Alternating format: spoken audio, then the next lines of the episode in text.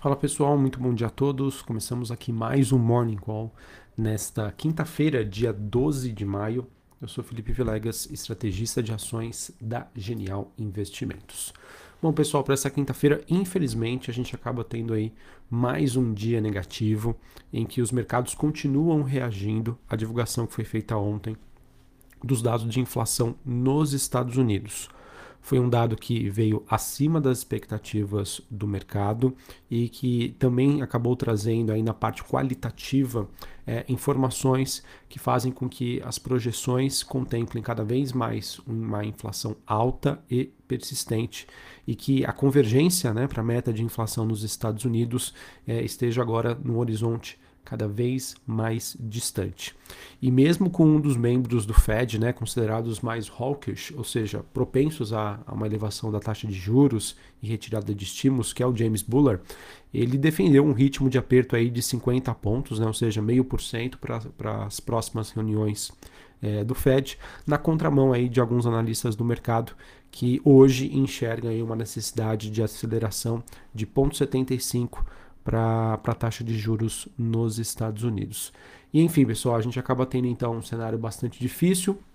A gente acaba tendo aí dia após dia uma precificação uh, de um cenário que a gente vem uh, comentando aqui com vocês, de que 2022 vai ser um ano difícil. 2022 tende a ser um ano em que a inflação ela vai ser bastante persistente e isso vai forçar com que os bancos centrais globais principalmente aí o norte-americano, é, iniciem né, ou acelerem esse processo de retirada de estímulos. Isso se dá através, no caso dos Estados Unidos, né, se dá através de uma elevação da taxa de juros. Então, o ritmo em que a taxa de juros por lá é elevada é muito importante né, para a gente entender como vai se dar esse processo. O Fed também tem aí a sua meta de reduzir o seu balanço, é, ou seja, retirando liquidez no mercado e iniciando aí um processo é, em que as condições financeiras elas acabam se tornando mais cada vez mais difíceis. Então, como consequência disso, pessoal, a única alternativa né, que os bancos centrais veem hoje para tentar conter esse processo inflacionário é através de uma desaceleração econômica. Quando isso acontece, a gente acaba tendo então uma precificação mais negativa para os ativos de risco, já que o investidor sai da renda variável independente de qual ela seja, e busca por investimentos em renda fixa. Ele busca pela proteção do seu patrimônio.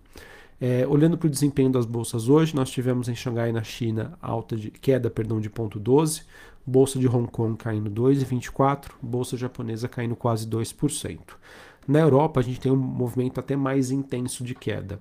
Tanto a bolsa de Londres quanto Paris e de Frankfurt todas essas bolsas caindo mais de 2% nesta quinta-feira. Olhando para os futuros norte-americanos, o S&P, o Dow Jones e a Nasdaq caindo ali em torno de 0,5%. A Nasdaq, na verdade, caindo até um pouco mais, perto de 1%. O VIX, que é aquele índice do medo, voltando a subir forte, alta de 5,28%, ele que volta ali para o patamar dos 34, quase 35 pontos. Temos um dia de valorização do dólar index, ou seja, do dólar contra uma cesta de moedas globais, ele que se aproxima da região dos 105 pontos. Temos um dia de queda para as taxas de juros nos Estados Unidos, que caem 2,61 a 2,84. Bitcoin e outros criptoativos tendo aí uma queda bastante forte. Neste momento, o Bitcoin caindo ali cerca de 11%, sendo negociado próximo dos 28 mil dólares. Lembrando que nesta madrugada é, o Bitcoin chegou a ser negociado próximo ali dos 26.595 dólares, tá? Essa está sendo então a primeira vez que o Bitcoin cai abaixo dos 27 mil dólares, é, quando ele tinha esse preço no último dia 30 de dezembro de 2020. E não bastasse né, as ações estarem em queda por conta né, da, da indicação e sinalização de que os casos de Covid não arrefeceram na China, a gente acaba também tendo um movimento de baixa para as commodities. Petróleo WTI negociado em Nova York queda de quase 2%, a 103, quase 104 dólares. É, cobre é, em, negociado em Londres caindo 3,5%, níquel caindo 0,37%, e a gente acaba tendo também mais um dia negativo para os preços do minério de ferro.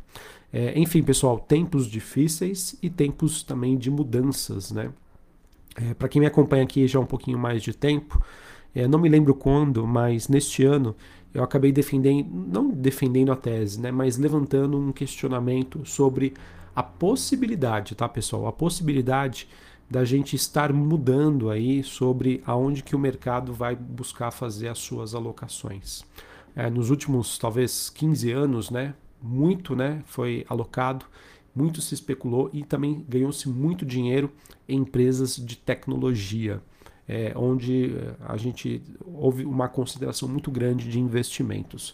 Só que agora, né, é, depois aí dessa questão da Covid-19, do conflito entre Rússia e Ucrânia, em que a gente enxerga um processo de inflação ainda muito alto, será que né, os mercados globais, né, os países vão, é, digamos assim, fazer uma mudança né, na trajetória da onde vai ser direcionada os investimentos, né, o aumento da capacidade produtiva que até 2021 estava focado em tecnologia e será que a gente pode começar a ver agora uma nova rodada de maiores investimentos para conter é, problemas essenciais relacionados ao fornecimento, né, produção e fornecimento de alimentos e também de energia, né, seja ela combustível ou energia elétrica, né, das mais diferentes é, fontes.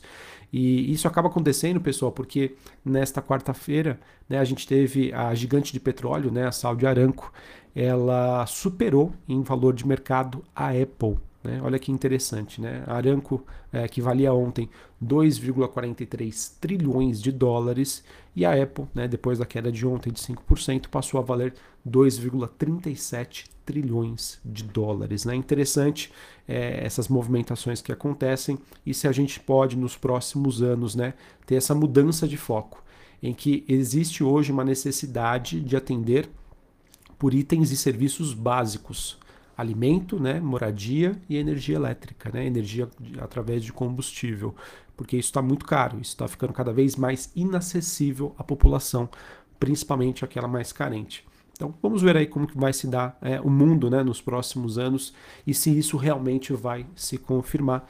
Eu fazendo aqui apenas uma especulação e trocando uma ideia aí com vocês, tá bom? É, pessoal, sobre o movimento do, do Bitcoin e de outros criptoativos que também passam aí por um, por um contexto aí bastante negativo. Bom, no primeiro momento eles já sofrem por conta aí desse contexto macroeconômico, né? expectativa de subida de juros, retirada de estímulos, é, maior dificuldade né, de, de acesso a, a crédito. A, a, gente também vê, dada a adesão institucional que aconteceu nos últimos anos, que cada vez mais o Bitcoin e outros criptoativos eles acabam tendo uma correlação muito forte com as empresas de tecnologia nos Estados Unidos. E ora, se essas empresas estão caindo, né, é, é de se esperar no momento que esses criptoativos também caiam. Mas um outro movimento que está acontecendo, pessoal, e que gera também, na minha opinião, uma certa preocupação é, com a dinâmica desses ativos a curto e médio prazo, é o que está acontecendo nas stablecoins. Para quem não conhece, uma stablecoin nada mais é do que um criptoativo que tem por objetivo né, ela ter um vínculo, né, uma, uma relação muito forte com alguma moeda já existente, já consolidada. Né? A principal moeda que nós temos hoje é o dólar.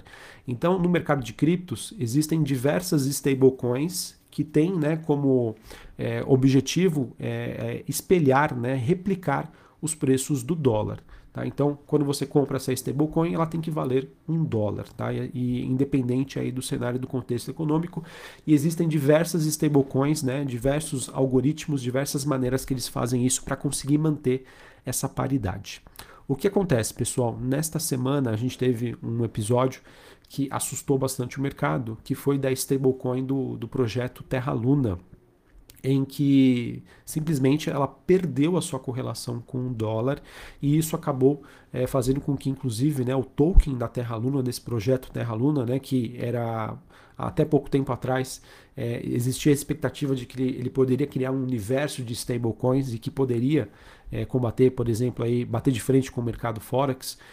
ao perder essa correlação, acabou acontecendo aí uma queda de quase aí 98%, né? Ou seja, um token de, uma, de um projeto que chegou a valer 120 dólares mais ou menos a unidade, hoje está valendo centavos, tá? Por conta da, da, de ter perdido aí a confiança do mercado na sua stablecoin. Aonde eu quero chegar, pessoal? é, eu, eu vejo que um dos motivos pelos quais houve uma adesão institucional maior de, de, de criptoativos né, e a utilização né, dos protocolos de, de, finanças descentralizadas foi através do surgimento dessas stablecoins, ou seja, criptoativos né, que replicam o dólar. Ora, se a gente tem esse mundo agora que está sendo aí abalado por uma situação em que esses projetos não estão conseguindo entregar a proposta com que eles, com que eles foram feitos, isso pode desencadear aí um efeito cascata, né, de, de saída mesmo, é, porque você já não consegue ter um ativo no mundo cripto que apresente uma estabilidade, ou seja, uma paridade com um dólar. E o que, para quem acompanha o mundo cripto, né, com um pouco mais de proximidade, acompanhem a, o criptoativo Dollar Tether. Dollar Tether é hoje a cripto, né, a stablecoin de maior valor de mercado, de maior relevância em termos de stablecoins lastreadas em dólar. Tá? Temos outras, temos outras, mas eu vejo que dada essa sensibilidade que existe hoje no mercado como um todo e agora por conta do mundo cripto relacionada às stablecoins, que de certa maneira funcionam como um pilar de sustentação dos criptoativos, e é possível fazer essa correlação, ou seja, com o crescimento da emissão de stablecoins, é possível também ver o quanto que cresceu esse mundo de criptoativos. E se agora, né, esses projetos que digamos, prometiam né, e entregavam essas, essa, essas criptos pareadas em dólar, se eles não conseguirem, né, se a gente tem um efeito cascata aí de saída, na minha opinião, isso pode ser bastante negativo e pode trazer ainda mais volatilidade para esses projetos aí no mundo cripto, tá bom? Então fiquem de olho, né, na, na consistência das stablecoins, né? Nós temos diversas, né? Nós temos esse dólar Tether, a USDC, a DAI, né? Temos diversos protocolos. Fiquem atentos a esses protocolos. Se eles não conseguirem manter a sua paridade com o dólar, é um sinal negativo, é um sinal de que o mercado vai passar aí por um, um, período difícil e que obviamente os preços vão refletir negativamente desses projetos, beleza? Então fiquem atentos a isso. Só para encerrar aqui, pessoal, a gente teve, é, olhando para o Noticiário Brasil, poucas novidades. A gente teve também ontem a divulgação da, dos dados de inflação no Brasil, que vieram acima das expectativas e que acabaram trazendo aí mais sinais de persistência inflacionária e necessidade aí de Selic mais alta por mais por mais algum tempo. Porém, eu acredito que os ativos no Brasil aqui já estão tão machucados e a nossa curva de juros também já está bastante precificada em relação a esse cenário que eu acredito que o que mais a gente está sofrendo é advindo aí das informações lá de fora do que necessariamente daqui.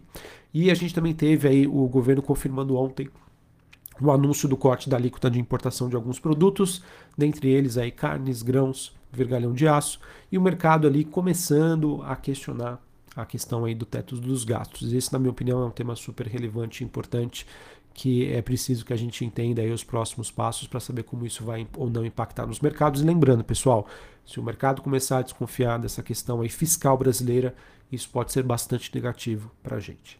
Belezinha? Então é isso, acho que é isso que eu queria trazer para vocês. Infelizmente, pessoal, mais um dia difícil, mais um dia complicado mas é aquele cenário que a gente já vem compartilhando aqui com vocês há algum tempo. Então, espero que, apesar é, desse, desse movimento pouco mais negativo, que vocês já estejam preparados e cientes de que existia uma possibilidade disso acontecer. Um abraço a todos, uma ótima quinta-feira e até mais. Valeu!